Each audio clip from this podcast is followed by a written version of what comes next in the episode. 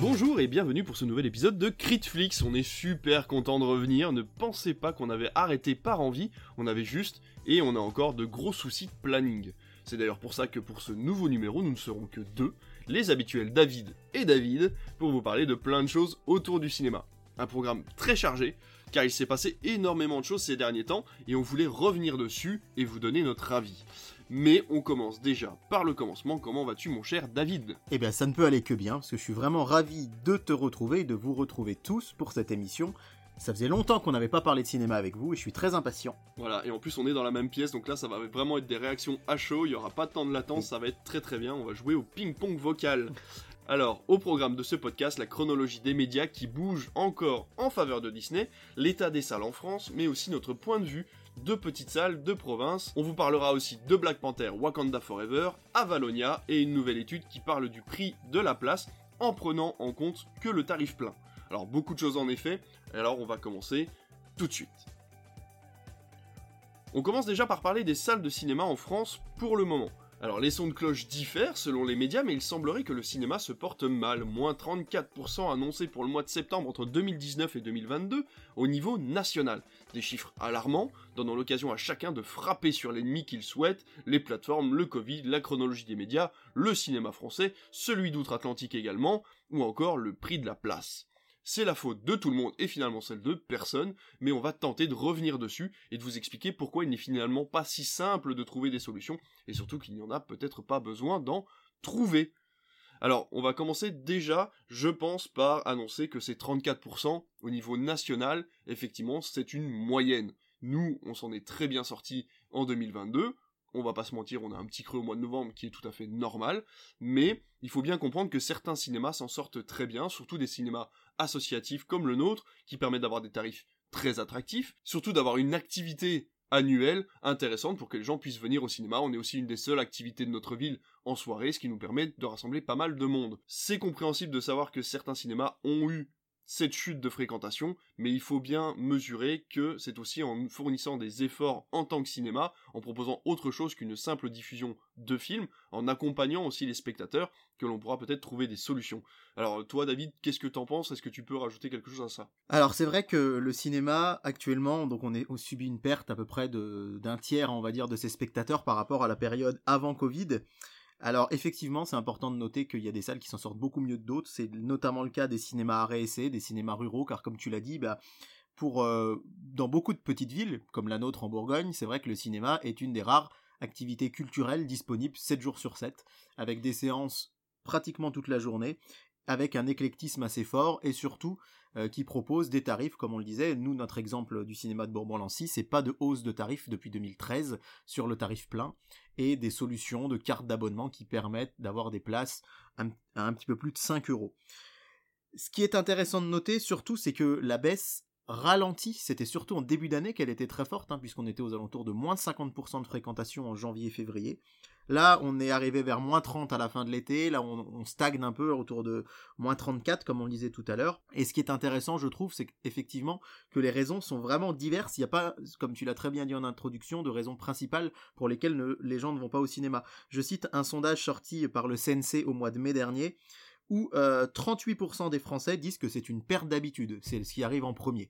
Ils avaient l'habitude d'aller au cinéma jusqu'en début 2020, et puis petit à petit, ils ont pris des autres habitudes. Et ce que je trouve intéressant de noter, c'est qu'il ne s'agit pas que du cinéma, mais plus globalement de toutes les activités qui induisent de sortir de chez soi, qui ont eu une forte baisse depuis, euh, depuis le Covid. On a 36% qui trouvent que c'est le prix du billet, qui les rebute, alors ça c'est assez important. Encore une fois, on parle je pense surtout des grandes villes dans lesquelles les multiplex affichent parfois des tarifs supérieurs à 10 euros la place. 26% des gens disent préférer les autres supports, notamment les, les plateformes au cinéma, et 23% euh, un manque d'intérêt pour les films proposés cette année. Donc c'est vraiment, vraiment très serré, un 38, 36, 26 et 23%. Donc on voit que les raisons sont très diverses mais qu'au final c'est un tout qui fait qu'on a environ un tiers des spectateurs on va dire qui ne sont pas vraiment revenus en salle depuis euh, la fin du Covid. Alors comme le dit euh, Marc-Olivier Sabag, hein, le, délégué général de la Fédération nationale des cinémas français, il y a environ 70% des, des spectateurs qui sont revenus, et on espère qu'en décembre, avec le retour d'Avatar, on sera à peu près à 80%, ce qui n'est pas une si grosse catastrophe, hein, puisque encore une fois, on a beaucoup beaucoup d'autres activités euh, qui ont souffert. Hein. On peut penser au théâtre, même euh, certains clubs sportifs qui ont, euh, une activité qui a baissé depuis le Covid parce que les gens ont pris l'habitude de rester chez eux. Et puis finalement, on peut aussi penser au fait que malheureusement, enfin c'est pas de bol, mais 2019 a été une année loto gagnant. Hein. On a fait de très très bons chiffres. Les films ont été très bons. Et tout ça a été coupé par le Covid avec des productions forcément qui ont eu moins d'argent, une attente, hein, une espèce de file d'attente de films qui devaient sortir. 2020 aurait peut-être été une très mauvaise année, puisque si les, si les gens ne sont pas intéressés par les films qui sont sortis en 2021 et 2022, c'était forcément des films qui étaient prévus pour 2020 et 2021. Donc il faut bien prendre en compte que si ça se trouve, 2022 aurait été une bonne année s'il n'y avait pas eu de Covid, puisque 2020 et 2021 auraient été peut-être en retrait par rapport à 2019, qui de toute façon est une année charnière. C'est très difficile de s'y comparer, puisque les chiffres étaient vraiment très très bons. Donc euh, voilà, c'est encore quelque chose de, il faut encore se méfier de ces chiffres-là. Nous, on compare avec 2018, parfois avec 2020 aussi, puisqu'il faut prendre en compte tous ces films-là.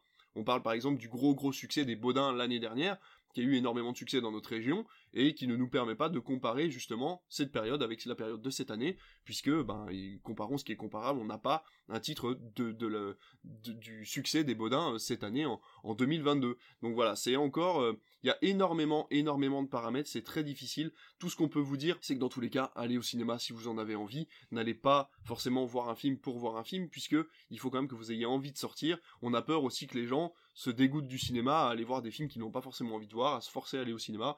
C'est pas l'intérêt. Oui, et d'ailleurs, euh, je trouve que l'exemple des Baudins est un excellent exemple, puisque si vous nous écoutez dans une grande métropole française, vous n'avez peut-être pas ou peu entendu parler du film, et c'est ça qui est assez passionnant, je trouve, c'est que Les Baudins, euh, c'est un carton dans les cinémas ruraux, et ça n'a pas du tout marché en ville, de la même manière que certains blockbusters euh, peuvent cartonner dans des grandes villes et beaucoup moins chez nous.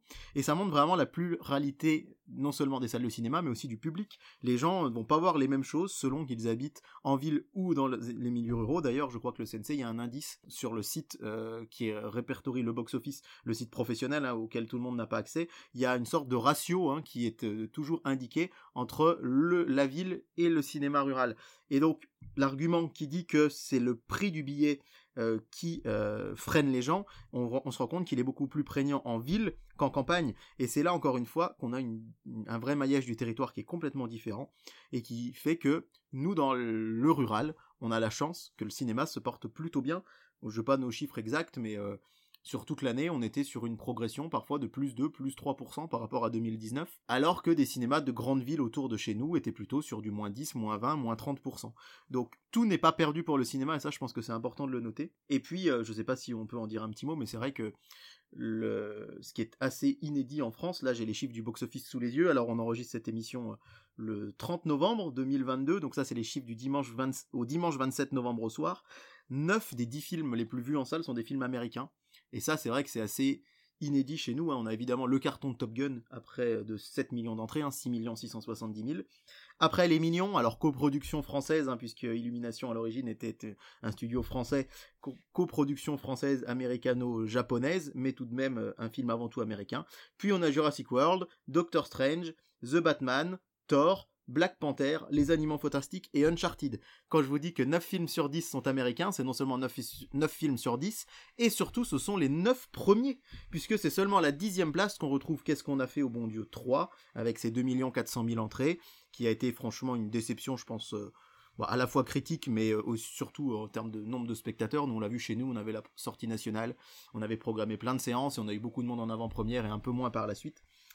Et surtout, cette dixième place, on imagine très bien qu'avec la sortie d'Avatar 2, elle risque de, euh, de disparaître et on risque d'avoir, pour la première fois euh, depuis très très très longtemps, 10 films américains sur 10 dans le top 10. Alors après, on a Novembre qui se porte plutôt bien à la 11e place, et de nouveau des films américains comme Sonic 2 ou Black Adam qui arrivent par la suite. Cette absence de cinéma français dans le top, elle est assez inédite, et encore une fois, elle impacte, alors là à l'inverse, plutôt les salles rurales, comme la nôtre, puisque euh, nos cartons, ça a été euh, surtout maison de retraite hein, cette année.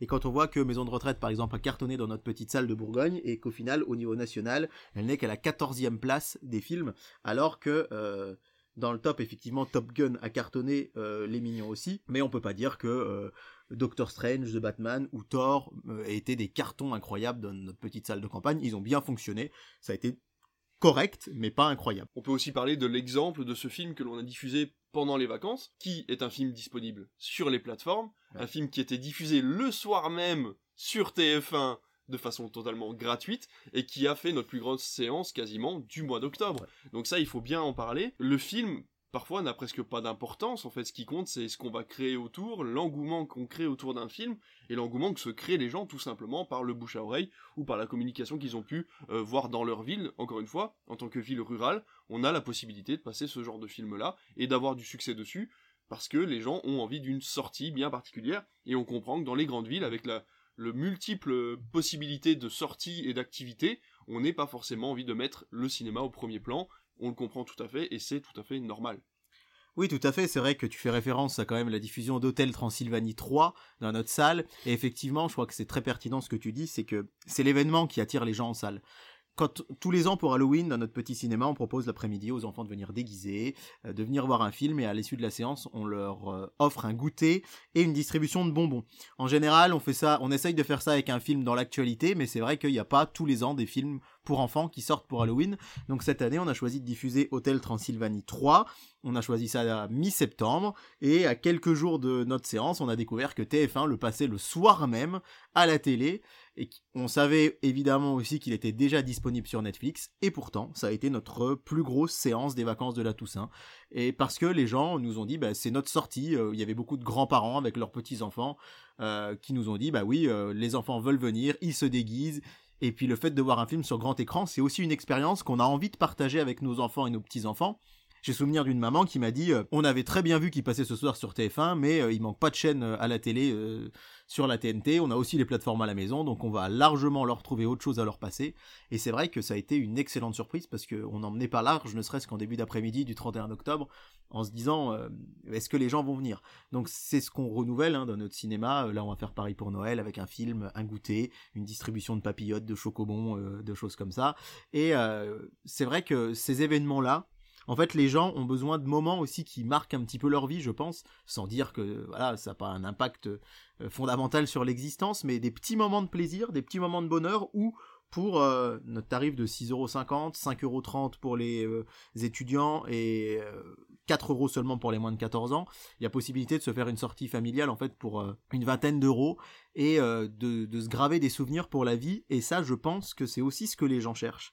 Et c'est là aussi où le cinéma ben, ne peut pas être qu'une usine, euh, comme certains multiplex, c'est pas leur faire offense, mais c'est vrai que ben, avec des séances toutes les demi-heures, réparties sur plein de salles, avec des places à 10-12 euros, avec des pop-corn qui vont vite avoisiner les 10 euros le paquet avec la boisson, et qui au final ont du mal à proposer autre chose que le film. Et ça, c'est vraiment quelque chose qui, je pense, est une des manières avec, pour lesquelles, avec lesquelles le cinéma pourrait se développer et se, se moderniser, c'est de proposer des animations autour du film, avec le film, accompagner le film, pour que les spectateurs aient vraiment l'impression d'avoir une plus-value au prix de leur billet et pas seulement venir voir un film. Et en plus de ça, ça permet aussi de parler de l'engouement pour le, euh, c'est un peu, un peu, un peu fort comme mot, mais pour le rétro on voit que les gens ont envie de revoir des films qu'ils ont multi, enfin qu'on a multidiffusés à la télévision, mais de les voir sur grand écran avec un bon son, parfois remasterisé. Et c'est vrai qu'il y a cette envie de de retrouver de la nostalgie, de retrouver des moments qu'on a connus dans son salon, mais dans une salle de cinéma. Et c'est vrai que les parents aiment bien refaire découvrir des films. On a vu avec le festival Play It Again qui a eu un petit peu plus de succès cette année. On voit qu'il y a vraiment cet engouement pour les, je vais pas dire les vieux films, mais en tout cas pour la possibilité de revoir des films sur grand écran. On a eu notre succès Retour vers le futur. On passe bientôt Le Seigneur des Anneaux. Et on sait que ça va fonctionner parce que les gens en ont envie. Ils ont envie de redécouvrir tous ces films-là qu'ils ont vus des dizaines de fois sur un petit écran et de le voir dans le cadre de la salle de cinéma, bien installé, avec un bon son et un bon écran.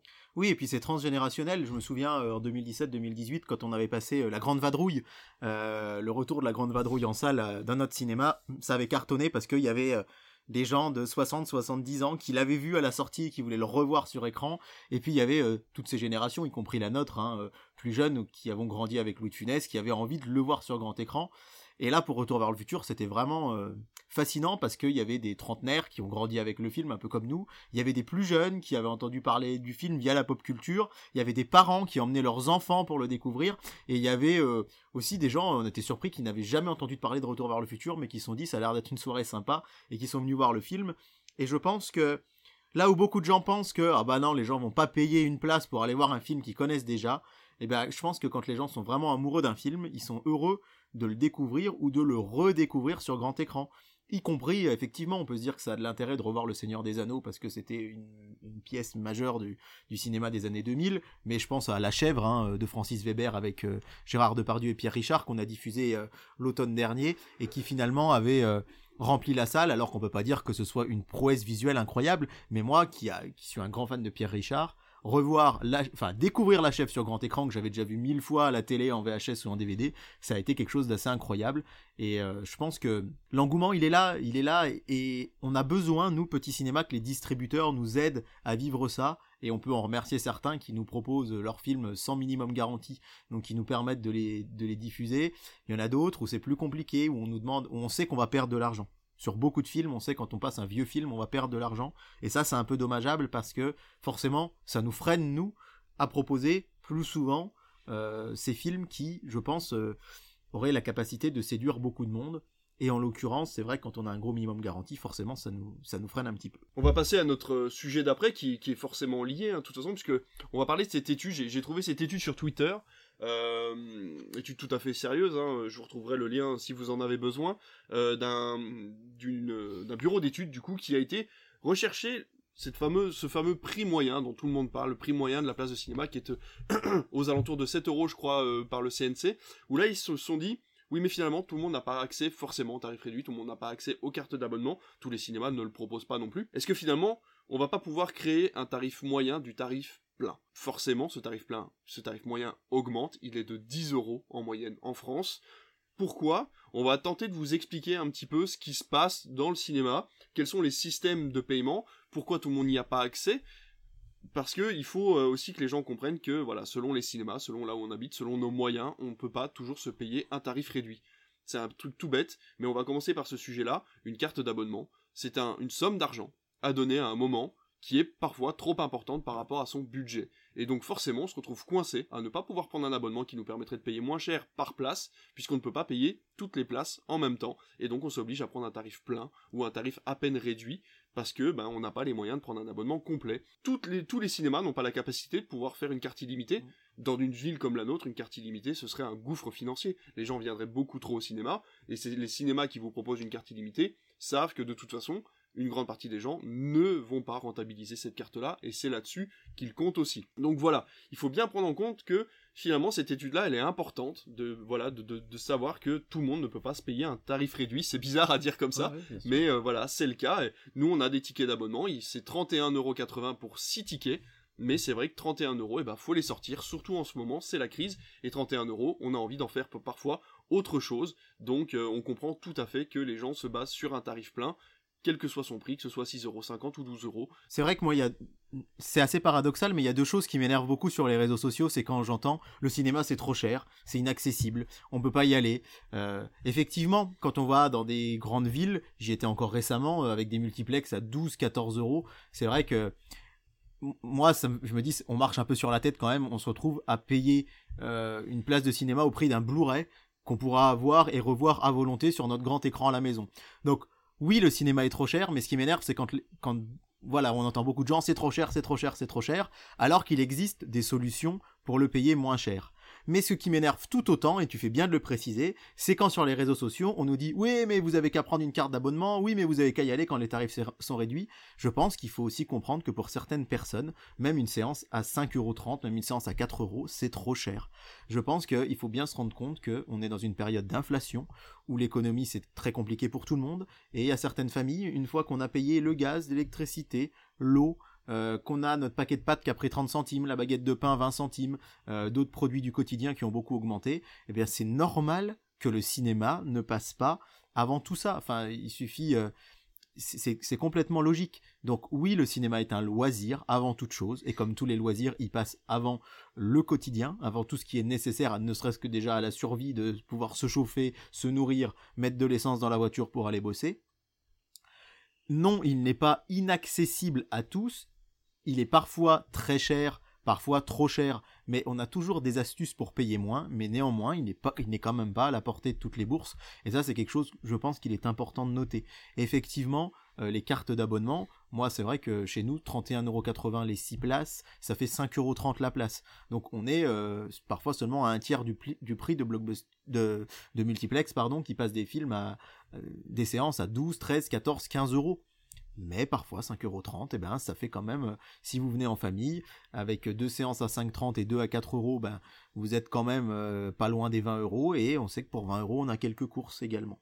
Donc le cinéma c'est pas un luxe, mais ce n'est pas non plus accessible à tout le monde, tout le temps. Donc je pense que c'est très intéressant ce que tu disais David, il faut simplement savoir se toujours modéré. Je pense que ça, la modération euh, sur les réseaux sociaux, c'est pas forcément la première qualité de, tous les utilisateurs, nous y compris parfois, mais toujours se dire que voilà, il y a des solutions pour payer moins cher, mais que si des gens ne peuvent pas se le payer, c'est pas grave, et on, on peut pas taper sur des gens qui ne vont pas au cinéma, euh, parce que tout simplement, ils, n'en ont pas forcément les moyens. Donc, euh, voilà, c'est c'est un mais comme tout un tas d'autres loisirs, il y a des gens qui n'ont pas les moyens de se payer euh, une salle de sport, qui n'ont pas les moyens euh, de se payer euh, d'aller voir des, le, musée, le théâtre. ou de se payer une plateforme pour regarder des films à la maison. Donc voilà, je pense qu'il est important de jamais juger les gens par rapport à tout ça, mais de se dire que effectivement, si vous en avez les moyens, nous on, on est passionnés de cinéma et, c'est euh, pour toi ton boulot et puis pour moi une passion associative qui me prend beaucoup de temps. Donc euh, effectivement, inciter les gens à essayer d'y aller dans la mesure de leurs possibilités parce que ça reste un moment unique, ça reste un moment où et ça, on l'entend beaucoup en ce moment, hein, avec l'actualité, que ce soit l'inflation, la guerre en Ukraine, euh, le retour du Covid, etc., etc. des petits moments comme ça où pendant une heure et demie, deux heures, deux heures et demie, on s'échappe à son quotidien finalement en restant près de chez soi et simplement en s'évadant face à un grand écran et et surtout le fait de sortir. C'est vrai que beaucoup le, notent ça des sociologues. Je disais une étude assez intéressante que finalement les plateformes, on peut aussi s'évader. Hein. Vous pouvez autant vous évader devant Netflix que devant un, film en salle, mais le simple fait de sortir de chez soi, de prendre l'initiative, de prendre sa voiture ou d'aller marcher, d'aller au cinéma, de voir le film, de rencontrer éventuellement d'autres spectateurs, de discuter avec le projectionniste, c'est des choses qui marquent et qui comptent et c'est un acte sociologique finalement assez intéressant de venir au cinéma. Donc n'hésitez pas à venir nous voir, on est là pour ça. On va faire une petite pause dans tous ces sujets-là, on va essayer de prendre un petit peu euh, la salle pour ce qu'elle est et on va euh, vous prendre quelques minutes pour parler de Black Panther 2, Wakanda Forever qu'on a vu tous les deux. Je pense qu'on va avoir à peu près le même avis. Encore une fois, notre avis ne tient qu'à nous. Il est normal que vous ayez peut-être un autre avis. On vous incite d'ailleurs à venir nous en parler, à nous le dire, euh, dire ce que vous en avez pensé.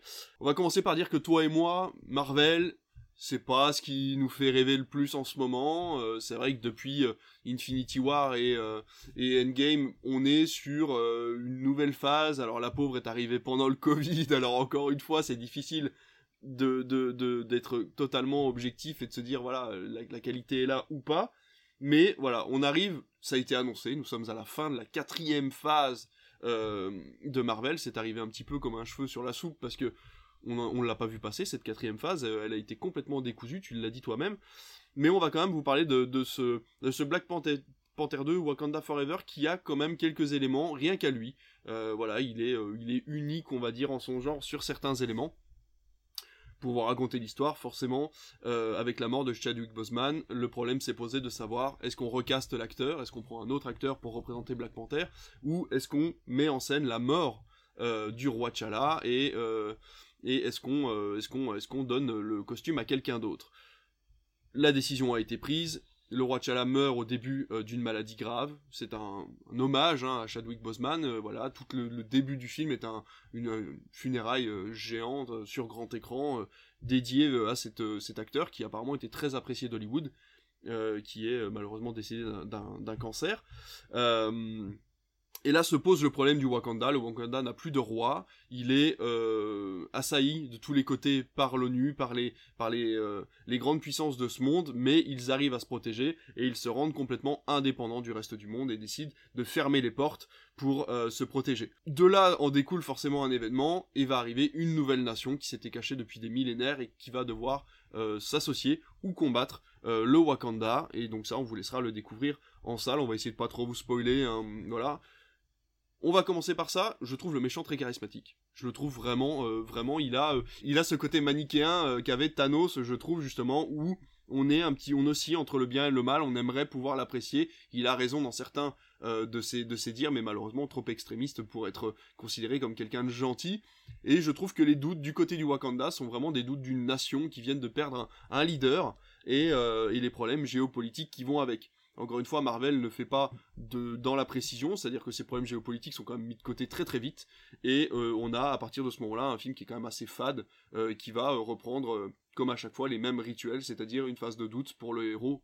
Pour le coup, cette fois-ci c'est une héroïne, et puis la remontée forcément de cette nation face à cette héroïne qui va reprendre confiance en elle euh, j'ai apprécié le film. C'est vrai que 2h40, c'est quand même un peu long. Alors est-ce qu'on trouve ça long maintenant mm. Alors qu'avant on se tapait des films de quasiment 3 heures chez Marvel et on disait rien Est-ce qu'on en a peut-être un peu marre aussi? Je sais pas. J'ai trouvé qu'encore une fois les effets spéciaux étaient à côté de la plaque la plupart du temps.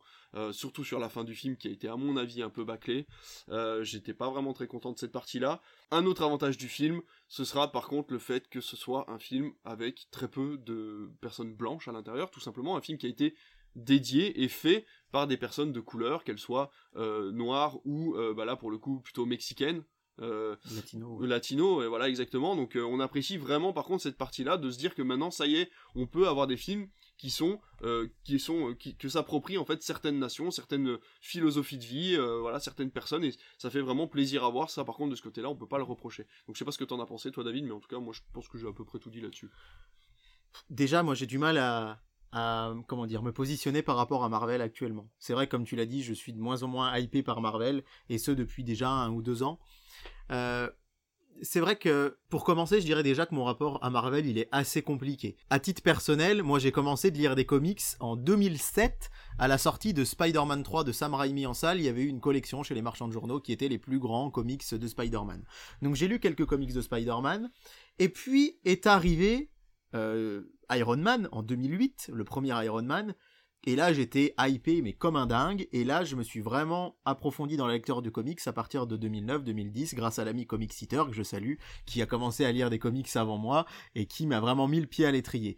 Et j'avais une hype de malade sur les premiers films, Iron Man 2, euh, Avengers, euh, enfin bon, bref, j'étais hyper, hyper enthousiaste, jusqu'à un certain point, où par moment, je trouvais que, voilà, globalement, Marvel avait un peu de mal à se renouveler, et petit à petit, quand j'ai commencé à affiner mes goûts cinématographiques et quand la réalisation a commencé à prendre vraiment le pas sur le scénario dans mes goûts de film, c'est vrai que j'ai été euh, assez déçu. Je pense par exemple aux frères Russo, qui sont des réalisateurs qui, à titre personnel, moi je trouve extrêmement fades, classiques. Euh, voilà, et je fais partie des rares personnes sans doute à ne pas apprécier plus que ça euh, Infinity War par exemple j'ai préféré un peu Endgame mais c'est vrai que là aujourd'hui je dirais pas que je suis dans un dans un trop plein de Marvel mais je trouve qu'on avait quand même un rythme d'un film par an à peu près. Là, on est à 3, voire 4 films, et alors quand on rajoute à ça les séries Disney+, l'univers c'est génial parce qu'il s'étend, il s'étoffe, il y a plein de crossovers, plein de mélanges, mais déjà, le premier défaut, je trouve, c'est que c'est très difficile d'y entrer finalement dans cet univers. Moi, j'étais avec euh, des amis à la séance de, Wakanda Forever, j'étais pour le coup dans une grande ville, j'étais à Marseille, et qui euh, n'avaient pas suivi plus que ça Marvel, ils ont passé un bon moment, mais c'est vrai qu'il passe à côté de plein de choses. Donc je dirais que mon rapport à Marvel, il est toujours, c'est un peu je t'aime moi non plus. Je suis toujours fan de cet univers incroyable. Je continue de lire des comics, mais c'est vrai qu'au cinéma, c'est toujours un peu différent. Je dois dire aussi, et ça c'est aussi une grosse unpopular opinion, que mon Marvel préféré sans doute de ces, dernières années, c'est Les Éternels de Chloé Zhao que j'ai beaucoup aimé. Je sais que beaucoup, beaucoup ne sont pas aimés du tout, et euh, parce qu'ils proposaient un peu autre chose. La Black Panther, j'ai du mal à me faire un avis construit. Déjà parce que le premier argument qui va contre le film, selon moi, euh, je ne m'autorise même pas à l'avoir. C'est-à-dire que je pense que je ne devrais pas avoir cet avis. C'est qu'ayant lu pas mal de comics, le fameux méchant, qu'on va, pas citer, qui commence par un N, je n'irai pas plus loin, euh, il est très différent de ce qu'il y a dans les comics. Et moi, je suis le premier à me dire qu'il faut que je me détache de l'œuvre euh, de base, même quand je lis un roman et que voir un film, c'est toujours dur, hein, parce qu'on sait imaginer des choses. Et là, c'est vrai que j'ai failli dire son nom, euh, est très différent dans le film que dans les comics. Et à chaque, fois, je me disais, ah, mais non, mais normalement, c'est pas comme ça. Et encore une fois, je m'autorise pas à avoir cet avis parce qu'il faut que j'arrive à m'en détacher. Donc, il est charismatique, il est bien joué. À titre personnel, j'ai pas aimé euh, la manière dont l'hommage a été rendu à Chadwick Boseman au début. Je pense qu'ils auraient pu faire quelque chose de plus grandiose, de plus marqué. J'ai trouvé que vraiment, alors, bon, le film démarre sur les chapeaux de roue, hein, avec cette scène où, euh, où la sœur de Chala arrive et, se dit, il faut qu'on le sauve, euh, il va pas bien. J'ai trouvé que ça allait super vite. Hop, tac, on arrive, Mm. il meurt. On l'a pas vu. Alors, c'est un choix artistique que je respecte. C'est vrai qu'on aurait pu le mettre en CGI. euh, Et finalement, c'est pas plus mal sans doute de pas l'avoir vu, mais j'ai trouvé que c'était bâclé, que ça allait très vite et qu'on passait très vite à autre chose. Et finalement, on aurait, il aurait mérité peut-être plus bel hommage. Finalement, le plus bel hommage que j'ai trouvé dans le film, c'est le logo Marvel qui apparaît avec que des images de Chadwick Boseman. Là, c'était plutôt réussi. Je vais avouer que la scène post-générique, moi, m'a marqué. Et la scène post-générique également, ouais, Mm. je suis d'accord. Je suis tout à fait d'accord. Plus que finalement ce qu'il y a eu au début. Oui. Donc globalement, premier avis, je me dis le méchant est pas terrible par rapport aux comics, mais dans le film ça marche, donc c'est un argument que je ne m'autorise pas. Deuxième chose, je pense l'hommage qui aurait pu peut-être être mieux réussi, du moins à mon avis. Après, globalement sur le film, 2h40, alors j'étais, je revenais d'un voyage en train euh, chaotique, j'étais très fatigué, mais finalement c'est passé relativement vite. Alors bon, sans doute parce qu'il y avait aussi un long générique, c'était pas tout à fait 2h40, mais ça a été. Et c'est un peu ce que je dirais des derniers Marvel que j'ai vus en salle euh, sur euh, la fin de la phase 3, la phase 4, c'est que globalement j'ai passé j'ai pas passé un mauvais moment. Ça m'a bien diverti, j'ai aimé les personnages, j'ai aimé la nouvelle Black Panther. C'est peut-être un peu du spoil de dire au féminin, mais bon, je pense que voilà, euh, vous l'aurez deviné ou vous le savez peut-être déjà. Euh, j'ai vraiment aimé ce, ce personnage. J'ai aimé effectivement cette, euh, ce duel entre les partisans du Wakanda et les partisans de, du méchant dont je vous parle depuis un petit moment. Et voilà, donc globalement, c'est c'est toujours un peu mitigé. Alors je sais que j'ai toujours des avis un peu bizarres sur les Marvel, parce que je sais que Doctor Strange in the Multiverse of Madness a plutôt divisé. Moi, il m'avait plu. J'ai beaucoup beaucoup aimé Thor Love Thunder.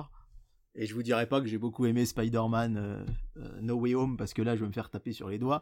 Mais c'est vrai que je me rends compte que de plus en plus euh, j'aime Marvel quand il se prend un peu moins au sérieux. Thor Love and Thunder, j'ai trouvé ça mais vraiment génial parce que j'ai beaucoup ri. Je trouvais la bande la bande son incroyable. J'adore la réalisation de Taika Waititi. Mais j'entends tout à fait que vous ne l'ayez pas aimé. Et alors que Black Panther, je vois beaucoup de gens dire que c'est le film de l'année. Pour moi, c'en est très très loin. Et voilà, on a soit des films, moi, c'est mon ressenti très perso, hein, à la Thor, qui se prennent pas du tout la tête et qui sont, euh, je trouve, très qualitatifs parce que euh, ils vont vraiment très loin dans le fun et dans la qualité avec laquelle c'est fait. Ou à l'inverse, des films qui sont euh, peut-être certains jugeraient trop sérieux, mais pour moi vraiment cette année, les films, enfin cette année, c'était fin 2021, mais vraiment les Éternels, c'est vraiment le film qui m'a beaucoup marqué et vraiment en 2022 c'est The Batman qui m'a mis une, calotte euh, monumentale et, j'adore ce film et je pensais que jamais je dirais que j'aimerais autant un Batman parce que euh, euh, The Dark Knight, la trilogie de Nolan, pour moi, je pensais que jamais on ferait aussi bien. Je dis pas que Madrid fait aussi bien, il fait différent, mais et il fait ça de manière incroyable. Et voilà. Donc Black Panther, c'est un avis mitigé. Je comprends que vous ayez adoré. J'espère que vous comprendrez que je n'ai pas adoré, mais je peux pas dire que j'ai passé un mauvais moment. C'est la déformation du prof, là, mais si je devais lui mettre une note, tu vois, ce serait un petit 14 sur 20, quoi. c'est la, c'est la moyenne, c'est au-dessus de la moyenne, parce que c'est franchement sympa. Ça. Mais voilà, ça m'a pas transcendé. Et c'est vrai que c'est une phase 4 pour clôturer euh, mon propos. On en parlait hier avec David euh, en off. C'est vrai que c'est une phase 4 qui est. Qui, alors déjà, elle se clôture pas par un Avengers. Alors ça n'a pas été toujours le cas, puisque je crois qu'il y a la phase euh, 2 qui se clôture par Ant-Man et la guêpe, mais c'est juste après Ouais. Avengers. Enfin bon, bref. Mais là, c'est vrai que le fait qu'on ait vu nos héros, on savait qu'après Endgame, il y allait avoir un grand renouveau, mais c'est vrai que si on vous dit pas, sincèrement, si on vous dit pas que c'est la fin de la phase 4, pour Mm. vous, c'est un film lambda d'une continuité. qu'il n'y a aucun caméo. Oui, voilà, il n'y a rien de conclusif dans ce film. Vraiment, il n'y a rien de conclusif. Bon, on verra euh, ce que donnera la phase 5, mais moi je sais que, et c'est déjà le cas depuis quelques années, depuis 2018, depuis euh, Infinity War, je vais vraiment voir les Marvel sans aucune attente, en me disant, je les ai tous vus, hein, en me disant je vais voir ce que ça donne. Au pire, je suis très, enfin au mieux, je suis très agréablement surpris, comme dans Doctor Strange, comme dans Spider-Man, comme dans Thor Love and Thunder, ou comme dans Les Éternels. Et parfois, je suis de marbre, comme pour Black Widow, par exemple, où je peux pas, euh, là, ça serait plus du 10, 11 sur 20. Et, euh, et puis parfois, bah, comme Black Panther, je passe un bon moment, mais il manque la petite étincelle. J'ai l'impression que les, films Marvel, ce qui nous plaît, en fait, c'est justement quand, euh, malgré le fait que les réalisateurs soient des yes man, ils arrivent à inclure quelque chose qui les rend très, ne serait-ce que très légèrement différents. C'est ça. Un truc qu'on a remarqué d'ailleurs, sans parler de, de Black Adam qu'on a vu récemment, j'ai un souci moi maintenant avec ces films-là, c'est que les gens sortent en me disant vivement le prochain. Et Ouais. en fait, les gens ont déjà oublié le film, mais ils sont accrochés par une scène post-générique, par euh, l'annonce d'un nouveau héros ou d'un héros qui revient, et du coup on a un vivement le prochain. Et en fait, ce ne sont, c'est que ça. On a eu le cas sur Thor, Love and Thunder récemment, on a eu ça sur euh, sur euh, Doctor Strange aussi. Les gens s'arrêtent en disant bah vivement le prochain. Et en fait, ces films de deux heures sont des immenses bandes annonces annonçant le film d'après qui ne sera pas mieux, mais qui annoncera le film d'après et le film d'après. Donc en fait, ça oblige les gens à rentrer en salle, mm. enfin à revenir en salle, tant mieux pour nous, mais euh, en fait, ça, leur, ça ne les marque pas euh, comme euh, justement Batman de Matt Reeves qui, lui, est indépendant et a marqué les gens. Quoi. Là, tu lis dans mes pensées, c'est exactement ça, cette, cette, bande, cette espèce de bande-annonce perpétuelle de films qui annoncent, qui annoncent, qui annoncent. Je, j'ai été surpris. Alors, je ne savais pas qu'il n'y avait qu'une seule scène post-générique dans Black Panther. Si certains ne l'ont pas vu, sachez-le, c'est pas la peine. Je suis resté jusqu'à la fin du générique, et là, on a juste eu la phrase classique qu'on voit depuis Iron Man 1, je crois. Hein. Black mm. Panther reviendra. Et là, des gens dans la salle qui font. Oh ouais, alors il y a rien de surprenant sur le fait qu'il va, que Black Panther va revenir. Et cette phrase, elle est là à la fin de toutes les Marvel. Donc, je, je me suis dit, ouais, encore une fois. Et alors, c'est vrai que et là, j'ai vraiment changé mon fusil d'épaule depuis 2014-15 où je tapais beaucoup sur les films d'ici où j'avais alors j'avais du mal avec Snyder, c'est mon cas, même si la Snyder Cut m'a vraiment réconcilié avec lui. Mais euh, vraiment là, j'aime assez ce que fait, ce qui se passe chez DC actuellement, et je suis vraiment, alors je sais que c'est pas le cas tout le monde, mais hyper enthousiaste à l'idée que James Gunn chapeaute un peu tout ça. Oui, complètement. Parce que Black Adam, je peux, je peux pas dire que je l'ai trouvé mieux que Black Panther, parce que ça c'est à titre très personnel, mais c'est toujours difficile pour moi qu'on le disait, hein, quand ils ont créé un nouveau pays, euh, avec des nouveaux, ce pays dont j'ai jamais entendu parler, euh, parce que j'ai sans doute parce que j'ai lu moins de comics d'ici à l'époque que Marvel, même si maintenant je me rattrape. Mais voilà, globalement, Black Adam, j'ai trouvé que c'était un film comme beaucoup de Marvel, un peu fun et un peu sérieux, mais Black Adam pour le coup peut se regarder complètement indépendamment de n'importe quel autre film. Hein. Il y a aucun lien. On a la Justice Society qui en fait est là pour gérer les conflits euh, géopolitiques. On n'a pas vu les personnages avant, on les reverra peut-être pas après. Et c'est très bien comme ça. Batman, d'ailleurs, Matt Reeves, euh, là, on sait qu'il a signé pour une suite. Il a dit qu'elle arriverait dans très longtemps. Et que lui, vraiment, il, fallait qu'on voit son œuvre comme un, euh, film qui veut dans l'univers de, Gotham, euh, un peu l'équivalent de Batman Year 2 dans les comics, c'est-à-dire on est un tout petit peu après les débuts de Batman, et ça s'arrête là. Et c'est vrai que là, bon bah chez DC on a quand même, on va avoir Aquaman 2, on va avoir The Flash, on a ce côté, mais comme c'est là depuis moins longtemps, j'ai l'impression que ça passe un peu mieux. Et puis on a ces films où bah, comme Joker. Alors, Joker, il était tout seul. Bon, bah maintenant, on nous annonce un 2. Et c'est toujours le problème. Alors moi j'ai fait un peu la grimace. Après je sais que c'était une comédie musicale avec Lady Gaga en Harley Quinn. Tout le monde a hurlé. Moi personnellement ça m'a un peu rassuré en me disant ça va être complètement différent. Et c'est vrai que si euh, le David que je suis de 2022 euh, disait au David de 2013-14 bah tu vas préférer les films d'ici au cinéma, je suis pas sûr qu'il le croirait. Mais euh, c'est vrai qu'on est sur des dynamiques à la fois similaires mais quand même un peu différentes. Et c'est vrai que pour la, enfin je sais pas toi, mais moi j'ai pas de hype sur les prochains Marvel. Oui, euh, oui, je viendrai les voir. Je t'avoue que là maintenant les phases, euh, j'attends de voir surtout le rassemblement de la prochaine équipe. Maintenant que tout le monde est parti à la retraite, que des nouveaux héros sont arrivés, là j'ai envie de voir la cohésion d'équipe, ce que ça peut créer par rapport à. C'est vrai qu'Avengers, je trouvais que même si les films n'étaient pas d'une qualité extrême, je trouvais que la les relations entre les personnages fonctionnaient plutôt bien dans les, dans les films Avengers. Et là, j'ai envie de voir ce que peut donner une association de Shang-Chi avec les Éternels, avec euh, Black Panther femme, euh, voilà, qui a quand même son caractère, etc. Ça peut être un film qui peut donner des relations de personnages intéressantes. Et c'est pour ça que les Éternels est si particulier et si bon aussi, c'est que et on a une grosse relation de personnages, on prend le temps de poser la relation entre les personnages. Tout à fait. Et alors après, on va pas s'étendre là-dessus, ça mériterait une, une émission à elle entière, mais c'est vrai que le lien avec Disney euh, pour beaucoup, c'est génial parce que ça permet d'étendre l'univers, mais pour beaucoup d'autres, c'est un frein. Je vais vous donner un exemple très proche de mon frère qui m'a dit euh, Ah, j'ai vraiment euh, envie de voir Doctor Strange in the Multiverse of Madness. Et puis au final, je me rends compte qu'il n'est pas allé le voir. Et quand je lui en parle, il me dit Bah ouais, j'ai vu qu'il fallait absolument avoir vu WandaVision et je l'ai pas vu. Et je me mm. suis dit S'il faut que je me colle 10 épisodes d'une série pour comprendre un film, c'est compliqué. Et au final, c'est vrai que je lui ai dit T'as bien fait, entre guillemets, parce que je pense que quelqu'un qui n'a pas vu WandaVision Évidemment qu'il peut voir Doctor Strange 2, mais je pense qu'il y perd énormément parce que cette relation de Wanda avec ses enfants, c'est c'est la base finalement de ce qui fait d'elle la méchante de ce film. Euh, voilà, et c'est ce qui fait qu'il est intéressant. Et euh, là, je me suis surpris à quand même taper sur Google avant d'aller voir Black Panther. Que faut-il avoir vu pour avoir vu Black Panther? Parce que oh, je suis pas à jour dans les euh, séries Disney. J'ai pas vu mm. encore Moon Knight ni Miss Marvel. Donc je me suis dit que ce serait voilà quand même bien de et j'ai vu que c'était pas la peine de les voir. Mais maintenant, je tape ça sur Google. Que faut-il avoir vu pour voir ça? Et je sais que j'ai des amis qui font la même chose. Et ça, c'est dingue quand même. D'ailleurs, alors, euh, on en parle vite fait. Euh, bon, en même temps, c'est pas une surprise parce que, comme je l'avais mis sur Instagram, on se fait spoiler de toute façon par les jouets qui sont vendus dans le rayon jouets euh, de ce personnage-là. Il y a un personnage qui est introduit dans Black Panther. Je trouve que c'est très maladroit.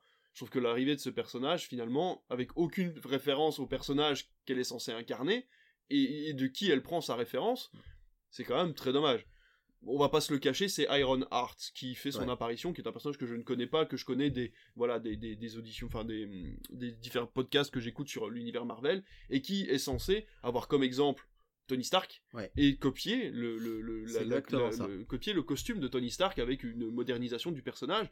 Et là, ce personnage arrive un peu comme un enfin voilà elle est hyper intelligente pour une raison quelconque. Et finalement euh, voilà elle part au Wakanda euh, sans, sans y intégrer à aucun moment le, nom de Tony Stark qui a été le, point liant de, ces quatre premières phases. Et là, on a décidé de ne plus jamais en parler, ce qui est vraiment dommage parce qu'il est mort il n'y a pas si longtemps que ça dans l'univers de Marvel, quoi. Oui, alors là, tu mets le, doigt sur un point sensible parce que j'ai vu euh, Black Panther il y a un peu moins de deux semaines. Et euh, là, je vous ai parlé du film de mon avis et j'avais oublié qu'il y avait Iron Heart ah bah dedans. c'est pour ça que je t'ai regardé un peu avec des yeux en me disant mais attends de quel personnage il parle? Alors là maintenant que tu me dis Iron Heart, je revois très bien toutes les scènes dans lesquelles elle, apparaît, je revois très bien le personnage, mais en fait il m'a tellement pas marqué ce personnage que déjà mon esprit, si si j'avais si on m'avait pas dit à Iron Heart euh, et je suis certain que seulement en la revoyant dans un film, on me dit ah mais oui mais elle était dans Black Panther parce que ça, enfin c'est peut-être euh, mon cerveau qui n'imprime pas, hein, mais mais ça me marque beaucoup, beaucoup, beaucoup moins que d'autres films euh, que, que j'ai vu il y a des années, dont je me souviens tous les personnages. Et là, c'est vrai que je me suis tout de suite dit, bah ouais, elle a copié le, costume de Tony Stark, point. Elle en parle même pas, elle n'évoque même pas son nom. C'est juste, euh, voilà, Iron Heart, et ça s'arrête là. Et ouais, je suis tout à fait d'accord avec toi, c'est très mal amené, je trouve, et... Et c'est aussi tout le souci de, de Marvel, c'est de, de, de, mettre des personnages comme ça qui viennent, qui arrivent, qui s'en vont, qui prennent des, des exemples sur d'autres, et puis après, euh, l'exemple typique de Jen dans, dans Thor, hein, qui était là dans le 1, dans le 2, puis Nathalie Portman ne veut pas tourner dans Thor 3 ni dans les Avengers. Et puis, ah, bah là finalement elle revient, donc euh, on lui fait un gros chèque, elle revient dans Thor Love and Thunder, mais on va trouver une excuse pour expliquer Elle a clairement pas, envie d'être là. En et euh, c'est. Voilà. L'univers est tendu à ses limites, et c'est la machine à cash de Disney Marvel. Hein. De toute façon, on voit les chiffres, on en parlera tout à l'heure avec Avalonia, mais euh, Black Panther qui fait un, carton planétaire euh, incroyable. Ils vont sont pas prêts de s'arrêter, donc on parle un peu dans le vide, mais c'est bien aussi de donner notre avis et puis de dire ce qu'on en pense. Ouais, complètement. Mais de toute façon, on va, on va retomber sur nos pattes et on va, euh, on va y passer tout de suite. Ça va nous permettre de faire la transition entre les deux, puisqu'on va parler de l'échec d'Avalonia. Donc il faut savoir qu'Avalonia, c'était le film qui était prévu à Noël euh, dans tous les pays du monde, ce fameux film de Noël qui sort tous les ans, un Disney euh, ou un Pixar selon. Et euh, donc l'année dernière, on avait eu droit à Encanto, hein, qui était sorti en fin d'année, et cette année, on devait avoir Avalonia. En début d'année 2022, euh, Disney avait décidé d'annoncer que Avalonia ne sortirait pas au cinéma exclusivement en France, il serait au cinéma dans tous les autres pays du monde, puisque les autres pays du monde n'ayant une chronologie des médias que très restreinte, ils auraient la possibilité de le passer très tôt sur Disney+. Euh, malheureusement, et je vais te laisser continuer, Avalonia est un échec total. Alors effectivement, c'est un gros gros échec, hein, puisque euh, Disney projetait un bénéfice de 30 à 40 millions de dollars sur sa première semaine d'exploitation aux États-Unis. Il faut savoir qu'au moment où on, enregistre cette émission fin novembre 2022, on est juste après Thanksgiving. C'est une fête qui est coincée entre Halloween et Noël, et c'est un moment où les familles se retrouvent pour un dîner familial de la même manière qu'on fait le réveillon le, 24 décembre, mais pas plutôt en journée. On va dire que c'est plutôt le repas du 25 décembre. Et en général, c'est vrai qu'on a une grosse tradition aux États-Unis qui font que les gens euh, très souvent mangent ensemble le midi en famille, et puis il y a une grosse partie de la population qui va au cinéma le reste de la journée, en fin de journée ou le soir. Et donc c'est stratégique, sortir un film aux États-Unis à Thanksgiving, c'est un peu comme sortir un film à Noël chez nous, même si bah, les Américains ils ont aussi Noël, donc ils ont deux fois Noël dans l'année, mais pour le cinéma c'est super intéressant parce que ils savent que ça cartonne. Euh, Thanksgiving c'est toujours un jeudi, le troisième jeudi du mois de novembre, donc un jeudi férié, et donc après on enchaîne avec le samedi et le dimanche qui vient derrière. Donc c'était vraiment stratégique. Et on s'attendait à 30 à 40 millions de dollars ce week-end-là. Finalement, il n'a rapporté que 18 millions. Une contre-performance remarquable, hein, nous, nous dit le Figaro, euh, qui a fait un article très documenté à ce sujet il y a quelques jours. Hein. Vraiment, euh, euh, c'est très très surprenant. Et il est sorti en même temps dans 43 pays. On sait que nous, on en sera privé, hein, mais il n'a engagé que 27,8 millions de dollars à l'international. Donc 18 millions aux États-Unis. Si, si on rajoute 43 pays, enfin sur 43 autres pays, il fait 27, donc à peine 10 millions de plus. Donc Disney projette une perte de 100 millions de dollars, soit 96 millions d'euros, donc c'est pratiquement pareil. Hein. Selon la presse spécialisée, vraiment, il tape sur une perte de 100 millions de dollars, sachant que le film a un budget de 180 millions. Donc autant vous dire que c'est un flop Alors chez Disney, on explique ça avec plusieurs arguments. Euh, alors chez Disney, ou en tout cas chez les spécialistes, hein, on nous dit qu'effectivement, les deux derniers films ont été des cartons. 2019, c'est La Reine des Neiges 2, et alors là, évidemment, il surfe sur le succès incroyable et inattendu. Il faut rappeler que Disney pensait pas que La Reine des Neiges 1 allait marcher aussi bien, mais le 2, ça a été un carton. Et en fait, Encanto, c'est vrai que beaucoup de spécialistes disent que ça a été aussi la réussite de la fameuse chanson Ne parlons pas de Bruno, We Don't Talk About Bruno, qui a été euh, un carton sur les réseaux sociaux avant la sortie du film et qui a fait aller les gens en salle. Chez les critiques, on est aussi modéré en disant que Avalonia est beaucoup moins bien qu'Encanto, La Reine des Neiges 2. Et ça, ça peut jouer aussi. Et c'est vrai que euh, c'est un gros flop on rappelle que ce qui aurait dû être le Disney 2020 est sorti directement sur les plateformes. Hein, C'était Raya et le dernier dragon. Donc, on n'a pas vraiment de comparaison, parce qu'aux États-Unis, ça a été carrément une sortie simultanée. Mais là, c'est vrai que c'est un bid assez inattendu. Euh, on rappelle que le film, il sera privé de diffusion dans nos salles, hein, malheureusement, puisque, selon l'actuelle chronologie des médias, Disney ne pourrait pas l'avoir sur sa plateforme tout de suite. Et, pour vous donner une comparaison, Black Panther 2 devrait sans doute, d'après les projections, euh, offrir euh, des recettes totales de 675 millions de dollars à Disney.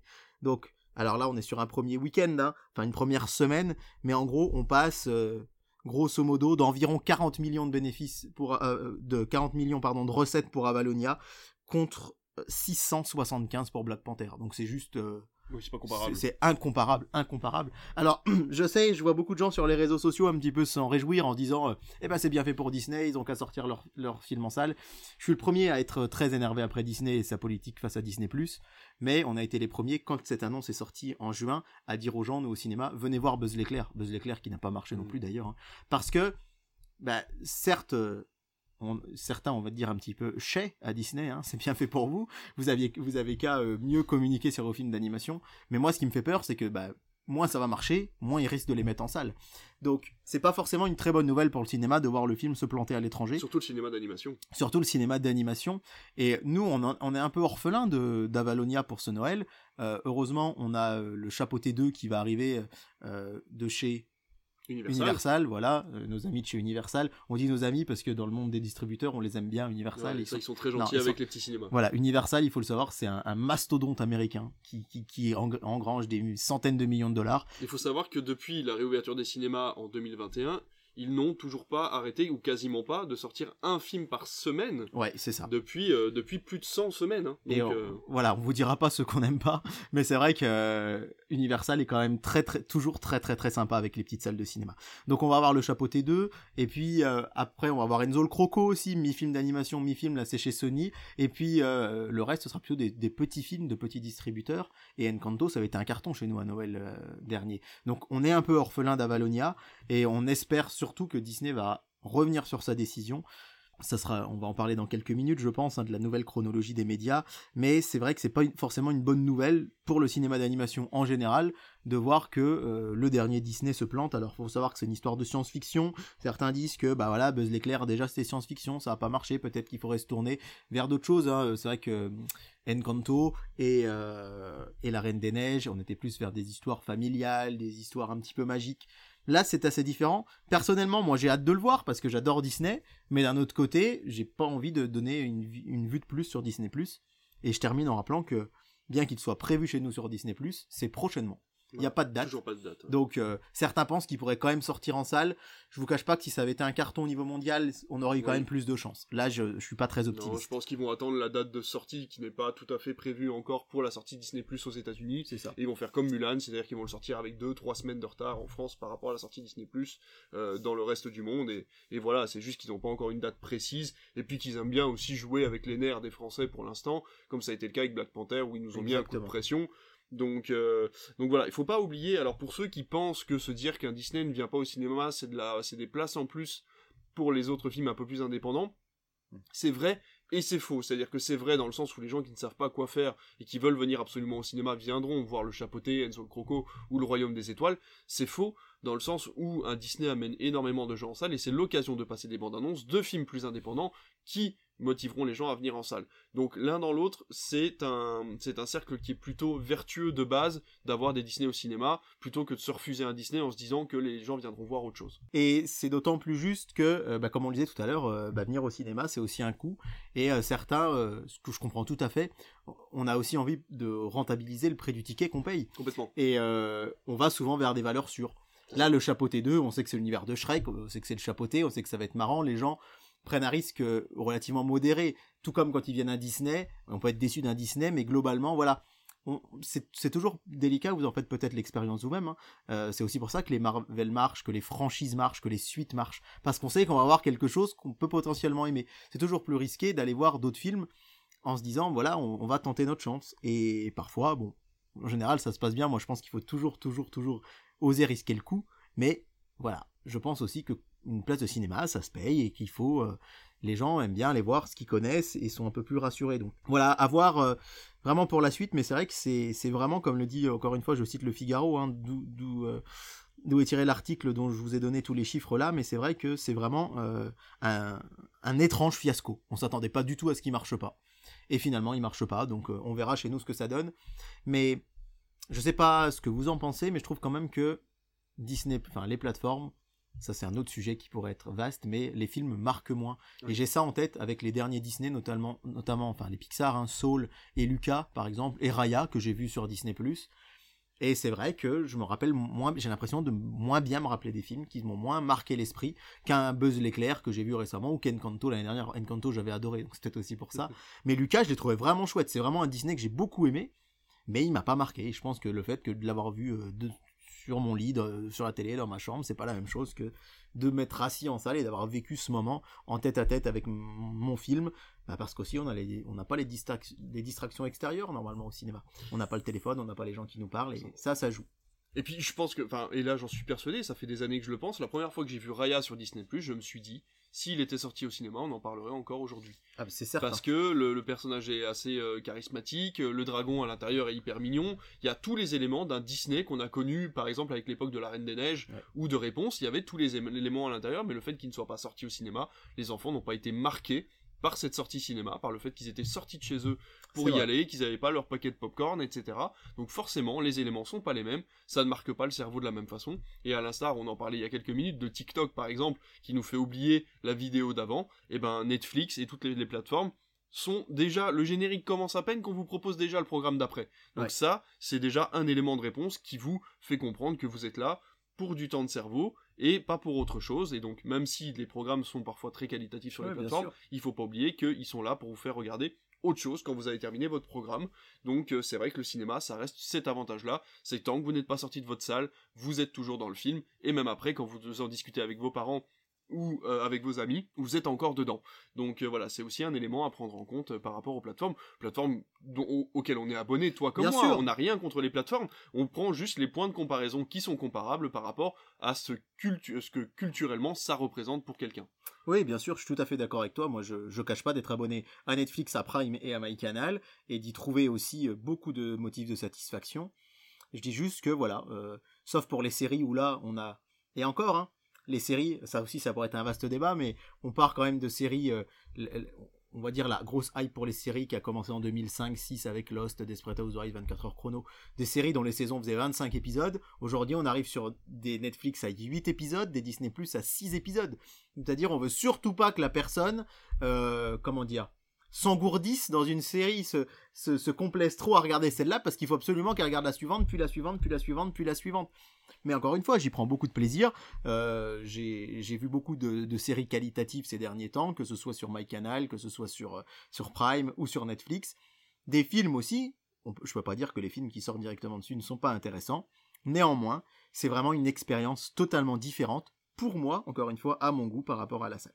D'ailleurs, je pense que le, rythme de visionnage et la façon de visionner les choses va beaucoup changer avec la publicité qui arrivent sur les plateformes de streaming vrai. avec Disney et Netflix qui vont commencer à diffuser de la pub pendant leur programme. Attention, Mm. Prime Video diffuse de la pub et encore c'est des bandes annonces Oui. avant le programme que l'on peut passer. Là, vous avez des forfaits Disney et Netflix où la pub arrive. C'est quoi C'est 4 à 5 minutes par heure, c'est ça? C'est comme à la télé, je crois. hein Alors la télé, la réglementation est de 6 minutes par heure. Eh si ben, je crois qu'on est à peu 6 près ou sur- 8 minutes par heure, pardon, Voilà. ça doit être à peu près la même chose. On est à ouais. peu près sur la même chose, donc ça veut dire que pendant votre programme, pendant votre euh, épisode de Stranger Things, vous pouvez avoir une publicité qui arrive en plein milieu que vous ne pourrez pas passer puisque vous avez payé votre forfait moins cher. Euh, voilà, donc euh, bon, ça on en reparlera, on refera un débat. De toute façon, on a, vous a prévu un magnifique planning. euh, Oui, j'espère. non mais c'est vrai parce que c'est. On a envie de reprendre. Il y a beaucoup de choses qui, qui bougent. Hein. On ne cesse de nous dire que la télé est morte, mais on ne cesse de voir euh, les autres acteurs qui deviennent de la télé. C'est-à-dire les, les formats les plus puissants de Twitch, par exemple, je pense à Popcorn ou, ou à des autres émissions comme ça, finalement. Euh, le où GP Explorer ou Ouais, le, le le- le match de foot qu'il y a eu récemment. Exactement, ouais, c'est euh, avec des caméras de télé sur des plateaux qui sont comme à la télé, sur des formats qui sont comme à la télé. On disait que plus personne ne regarderait la télé parce qu'il y avait, il y avait trop de pubs pendant les programmes. Résultat, maintenant, euh, vous avez moins de pubs sur France 2 que sur Netflix, par exemple. Euh, Parce que, donc voilà, c'est, c'est un vaste débat et j'espère qu'on aura l'occasion d'en parler, mais Ouais, bah d'ailleurs oui, je voulais qu'on en parle, c'est vrai parce que effectivement Twitch par exemple a pris le on a le parti pris sur Twitch d'avoir peut-être moins de pubs à la minute, on n'a pas ces fameux 5 minutes de pub par heure. Par contre, on est assailli de pubs sur les grosses chaînes Twitch Ouais. où vraiment les pubs sont partout pendant que vous regardez euh, votre programme Twitch. Donc c'est une façon de voir la publicité différemment, les sponsors différemment, mais on en reparlera effectivement, c'est Et un surtout, gros, gros euh, voilà, Twitch est du linéaire finalement. Par là où Netflix, vous pouvez regarder quand vous voulez, où vous voulez. En fait, Twitch propose des émissions en direct Ouais. et qu'après vous pouvez voir. euh, alors certes, on me dit oui, mais après on peut le voir sur la chaîne. Oui, mais de la même manière vous pouvez revoir votre programme sur MyTF1 Bah oui, ou sur. France.tv. Ouais, c'est ça. Donc je trouve que c'est assez intéressant ce, ce, ce- ces- lignes qui finalement commencent à se brouiller, à se mélanger pour en revenir à un format qu'on connaît depuis les années 60 en France. Quoi. Complètement. On va revenir à Disney euh, parce qu'on s'est un petit peu éloigné comme d'habitude, mais c'est toujours ça qui est intéressant dans nos émissions. Euh, on va revenir euh, à cette histoire de Disney, à la chronologie des médias, et on va commencer par cette petite introduction pour vous dire que Bob Iger, qui était l'ancien CEO de Disney, vient de reprendre sa place à la place de Bob Chapek. Bob Chapek, il faut bien le comprendre, c'est un monsieur qui a eu beaucoup de paroles relativement déplacées lors de ses interventions, qui n'a pas énormément plu, qui n'ont pas énormément plu euh, aux fans de Disney et aux fans de médias en général, en annonçant que par exemple euh, Disney Plus pouvait encore augmenter son prix largement puisque le catalogue le méritait, euh, que de toute façon il n'y en avait plus que pour Disney Plus, que le cinéma était complètement mort, ce genre de choses.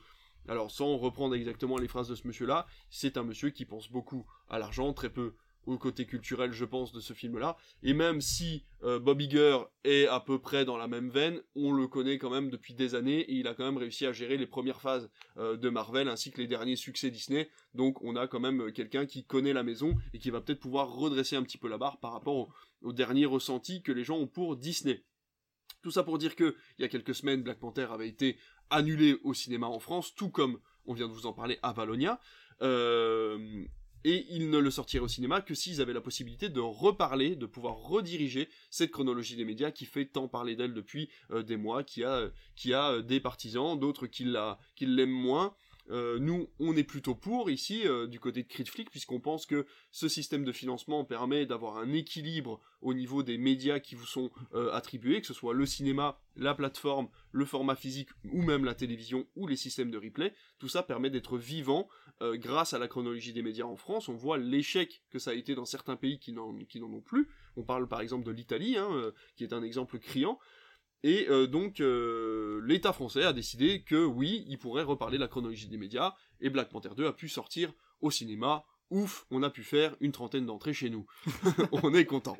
Donc euh, voilà, David, tu t'y connais beaucoup mieux que moi en chronologie des médias, tu as l'habitude de, traiter ce sujet-là. Que s'est-il réellement passé? Qu'est-ce qui a été revu cette fois-ci dans la chronologie des médias? Alors ce qui est important de dire en premier lieu, c'est que la chronologie des médias ne va pas être complètement chamboulée, modifiée, elle va être amendée. Alors là, c'est un terme juridique, mais la chronologie des médias, telle qu'elle a été décidée en début d'année, elle court jusqu'en 2024.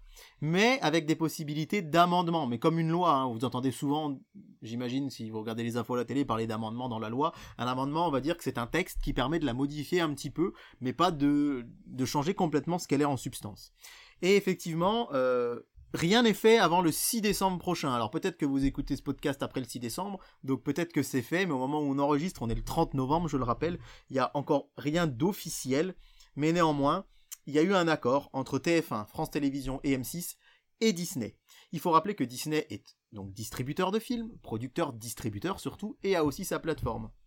Je note qu'il n'est pas le seul, parce que j'entends souvent dire des gens ouais mais Disney c'est normal qu'ils râlent parce que Netflix et Prime euh, c'est pas des distributeurs, c'est normal que voilà, mais Disney c'est quand même pas normal qu'ils puissent sortir leurs films. Je rappelle euh, que Studio Canal par exemple est un distributeur en France et qui a aussi une plateforme MyCanal, une chaîne de télé Canal+ et qui ne s'est jamais plaint de la chronologie des médias. Warner aussi.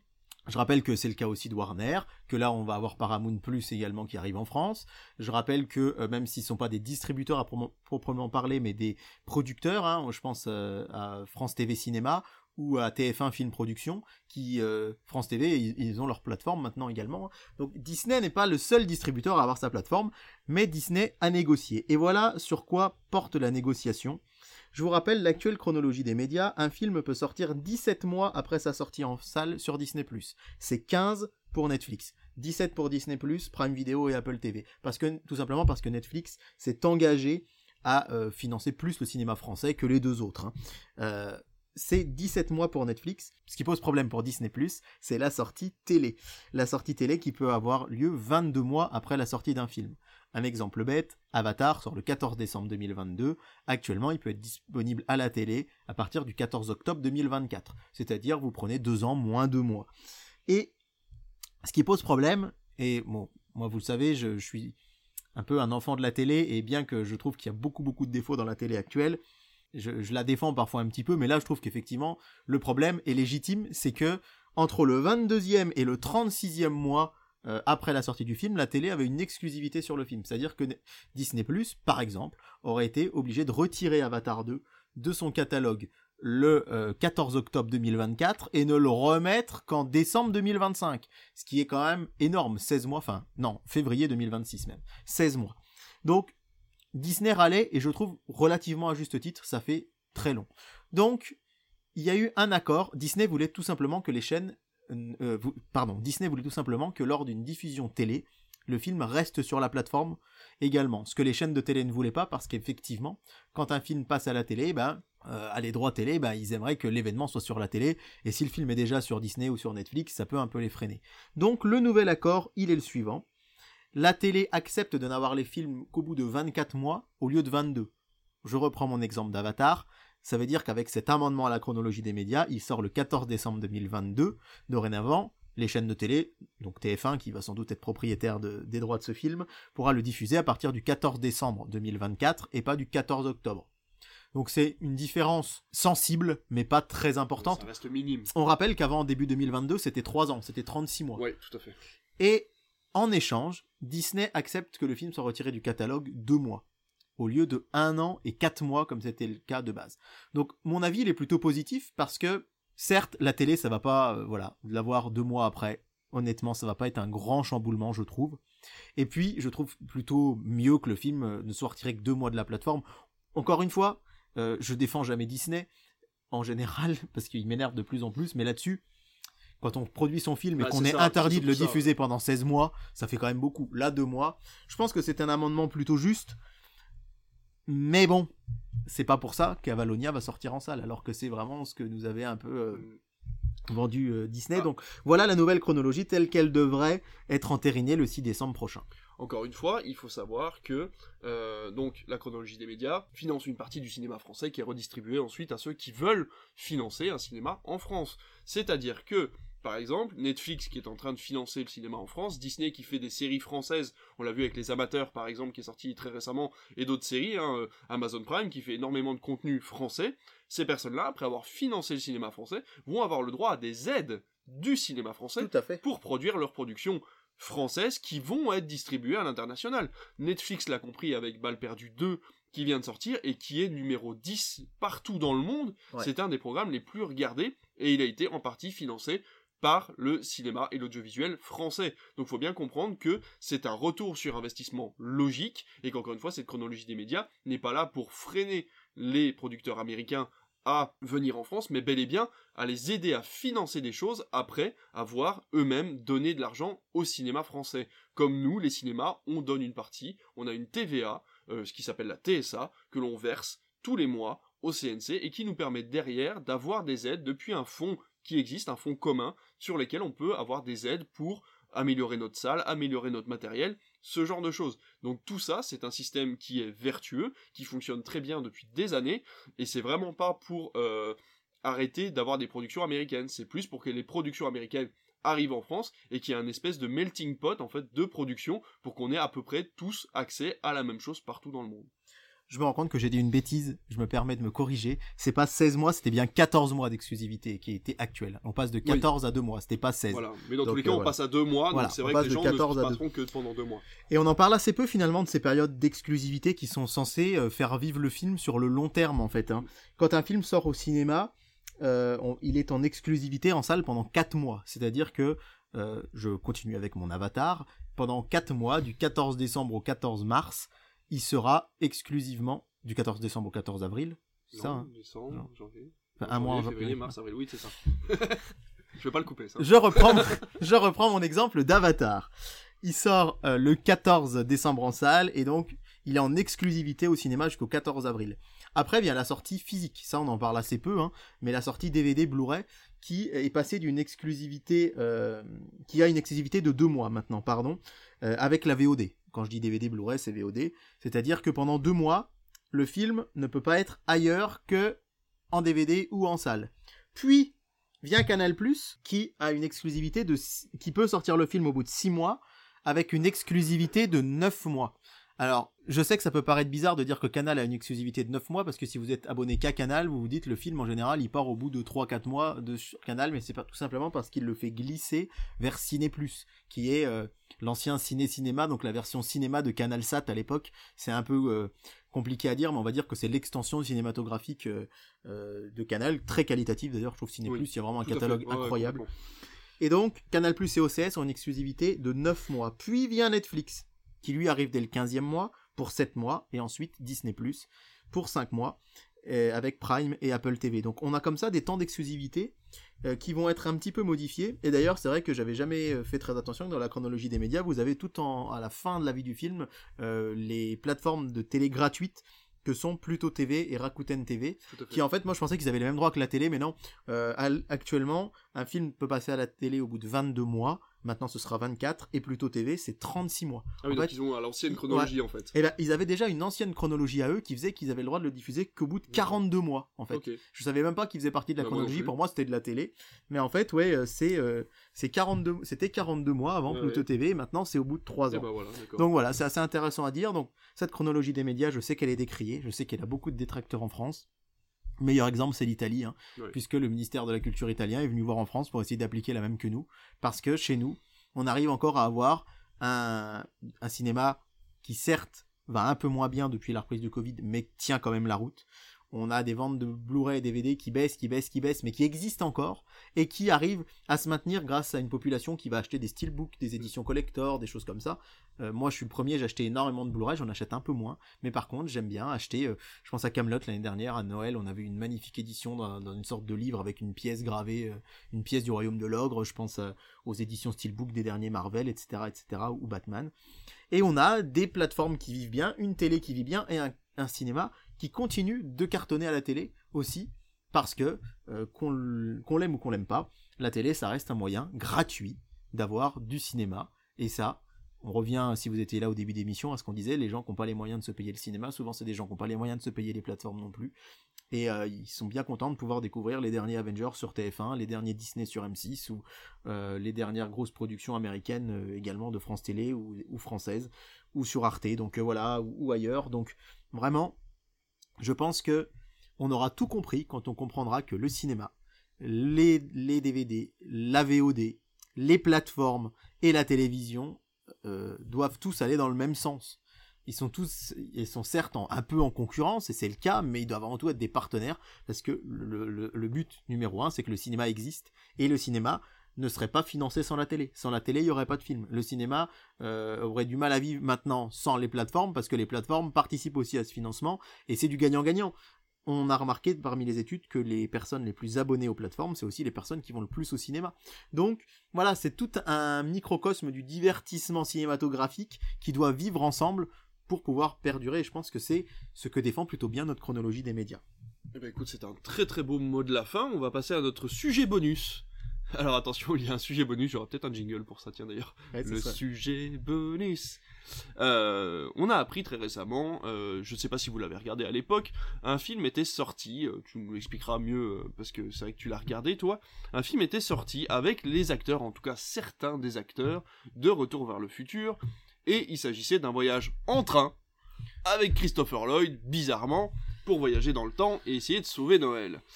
Il s'agit cette fois-ci d'une grosse exclusivité puisqu'on retrouve cette fois-ci deux acteurs de Desperate Housewives, un des couples les plus euh, connus et reconnus de la série, et cette fois-ci TF1 a décidé de passer un film de Noël en prime time.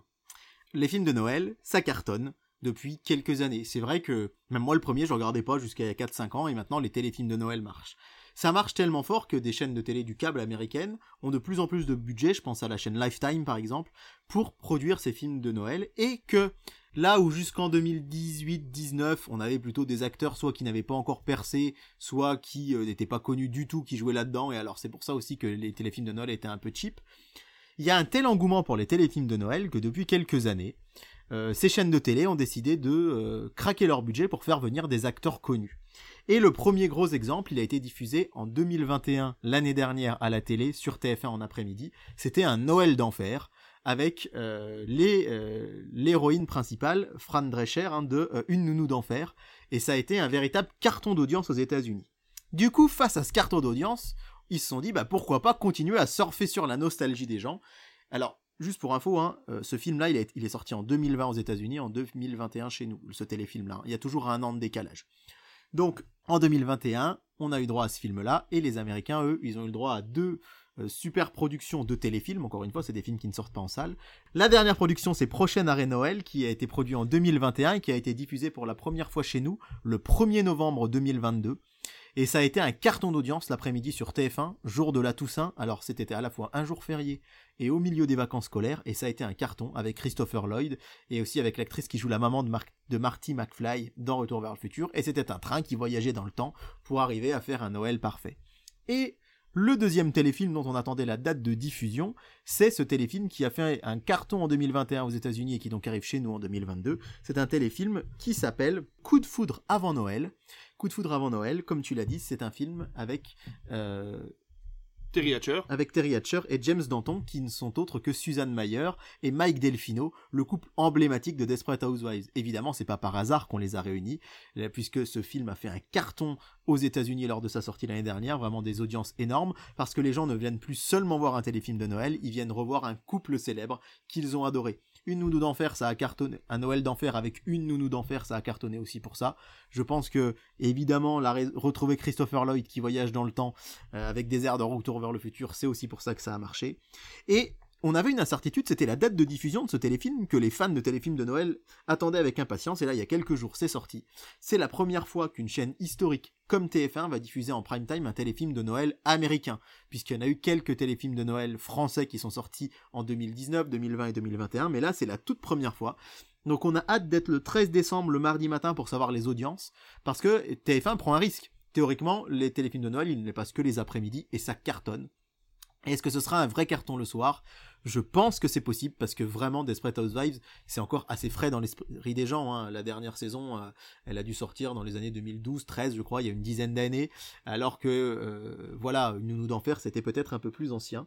Et donc euh, voilà, je pense qu'il faut s'attendre peut-être, je l'espère, à un carton d'audience. Je vous invite à être devant votre télé pour découvrir ce que ça va donner.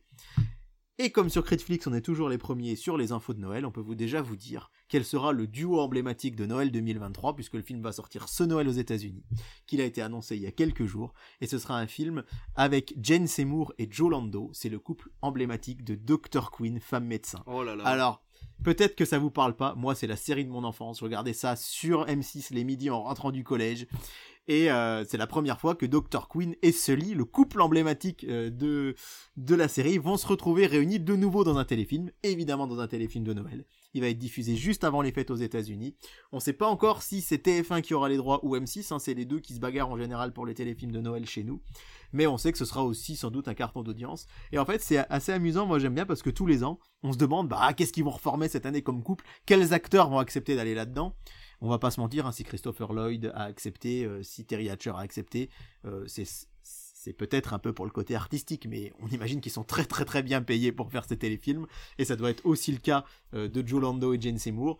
Donc on a hâte de voir ça, alors j'aimerais bien savoir si vous, ça vous hype autant que moi, mais j'ai adoré, en tout cas, moi qui trouve en général que les téléfilms de Noël, voilà, c'est... Euh, ça vole pas haut Ça vole pas... Enfin, c'est toujours un peu la même histoire. Bah, celui de Retour vers le futur était plutôt, plutôt cool, plutôt audacieux, parce que voilà, des voyages dans le temps, des choses comme ça. Rappelons que Un Noël d'enfer mettait en scène un couple gay, et ça, c'était aussi vraiment très intéressant. À noter qu'il y a de plus en plus, et c'est vraiment top, je trouve, hein, de films euh, qui euh, traitent des questions LGBT. Là, il y a notamment, un, je crois qu'il marche très bien sur Netflix, euh, un film, un téléfilm de Noël avec un couple lesbien. Et là, donc voilà, à chaque fois, il y a non seulement, là, il y avait cette nounou d'enfer, mais en plus son fils qui était gay, qui tombait amoureux d'un autre homme.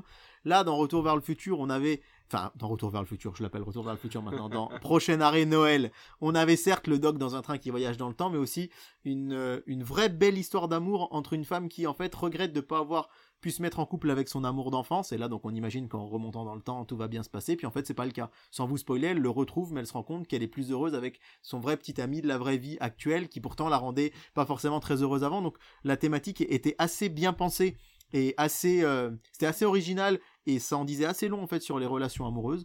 Donc je ne sais pas ce que vaudra celui avec, les personnages de Desperate et celui avec ce Dr. Queen, mais en général, comme il y a un gros budget pour les acteurs, souvent ça suit. Il y a des scénaristes qui sont un peu plus euh, connus que ceux qui suivent les trames habituelles des téléfilms de Noël bateau, et du coup, euh, on peut espérer que ce sera bien. Donc rendez-vous le 12 décembre. Euh, je sais pas si on l'a précisé, mais bien expliqué qu'en fait les acteurs reviennent, mais ce ne sont pas les personnages des séries emblématiques. C'est-à-dire que ce sont les deux acteurs qui vont jouer deux rôles différents, qui ont à peu près la même osmose en fait de couple, mais par contre l'histoire est complètement différente et ça ne fait pas partie de l'univers de la série dans laquelle ils ont joué. C'est pas Retour vers le futur 4 ou euh, Desperate Housewives saison 8. Hein. Voilà, c'est ça. Pas, ils vont pas rejouer Mike Delfino euh, et Suzanne Mayer, c'est vraiment juste on reprend les acteurs pour surfer sur cette nostalgie tout en proposant quelque chose de différent. Mais c'est marrant parce que j'ai l'impression que TF va chercher parfois euh, la nostalgie d'autres chaînes. On ah, l'a bah, vu avec les nuls euh, il y a pas très longtemps, c'est eux qui ont diffusé. Avec les inconnus. Avec les, inconnus, pardon, excuse-moi, avec les inconnus il y a pas très longtemps. On a cette fois-ci, euh, bah, du coup, deux acteurs d'une série emblématique d'M6. Ouais. on a le, on a, je crois que sur une autre chaîne ils vont faire le top 50, je crois, et où ils vont reprendre justement des choses comme ça. Et c'est pas sur les chaînes et eh ben, c'est ça. de base emblématique. Rappelons que la télé des inconnus c'était sur France 2, hein, que c'était diffusé à la base. Et là, il va y avoir un prime time exceptionnel pour Noël de Un gars une fille. Oui, Un gars une fille, série emblématique de France 2 et c'est TF1 qui fait le prime time euh, là-dessus.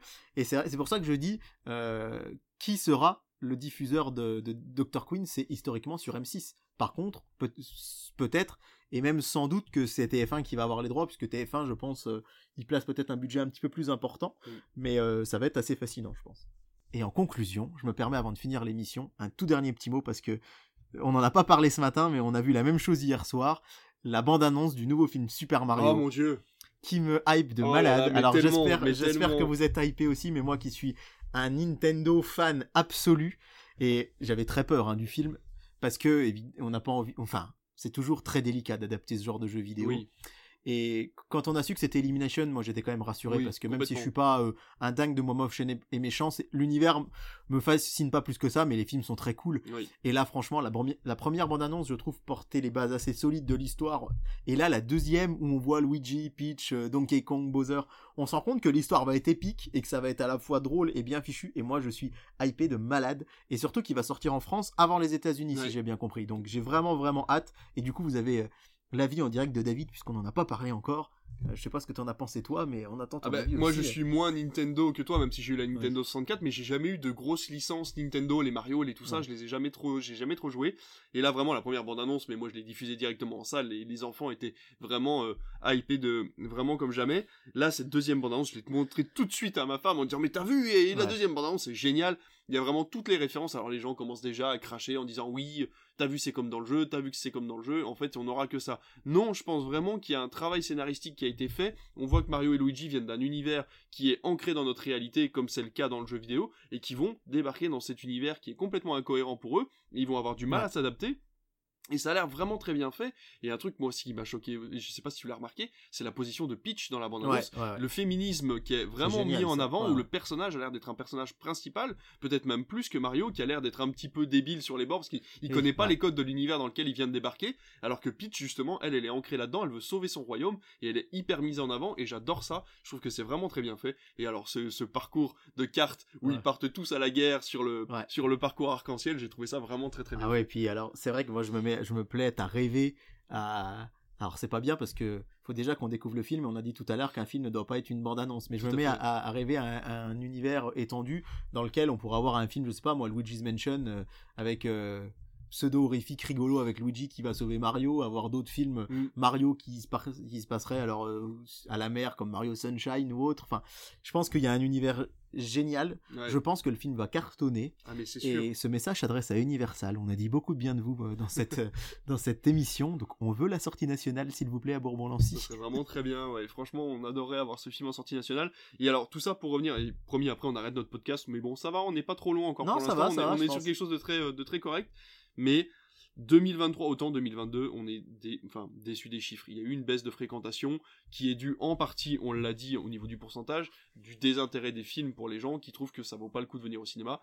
L'année 2023 annonce des productions et des grosses productions qui vont vraiment, vraiment ramener les gens en salle. Et je pense que Mario en sera le point d'ancrage en mars, où on va vraiment avoir cette grosse production qui va mettre tout le monde d'accord, les adultes, les enfants, les grands-parents, pendant les vacances scolaires, on va avoir vraiment cette masse de spectateurs qui va arriver en salle et qui va vouloir revoir du cinéma. Et ça fait vraiment plaisir et c'est pour ça que je suis presque impatient d'être déjà en mars pour ah, voir à, quel point les gens vont avoir envie de voir ce film comme on l'a tout doucement avec Avatar je trouve en ce moment. Cette envie de revenir au cinéma pour quelque chose d'épique, pour ces grosses productions qu'on connaissait à la fin des années 2000 et enfin oui 2000-2010 et euh, voilà donc je, je pense j'ai beau j'ai vraiment foi en cette année 2023 euh, où l'année 2022 était une année de transition avec des films à petit budget qui, avaient encore des budgets Covid, qui avaient encore la, particularité d'avoir été tournés dans des conditions de protection euh, du Covid, des choses comme ça. Et là, on retrouve des productions avec des rythmes normaux, des budgets normaux, et ça fait vraiment plaisir. Cette année 2023 va être très très très bien. Et si on se faisait une petite émission fin 2022 avec tous les films qui sortent en 2023 Bien sûr, mais comme tous les ans, il n'y a pas de souci. Parce que personnellement, là, moi, j'ai découvert hier soir, et pourtant ça avait été teasé il y a quelques temps, qu'il va y avoir un gros film d'animation Tortue Ninja à la manière de Spider-Man Into the Spider-Verse qui va sortir euh, en août. Et euh, j'ai déjà hâte de vous en parler. ouais, non, on va faire, on va faire la liste de tout ce qui va sortir en 2023 comme on l'a fait les années précédentes. Je pense qu'on peut, on peut essayer de caler ça pour euh, vous donner un aperçu de cette magnifique année 2023 qui nous attend au cinéma et peut-être aussi sur les plateformes. Hein. Tout on n'est pas, on n'est pas contre le fait de vous faire de la pub pour les plateformes.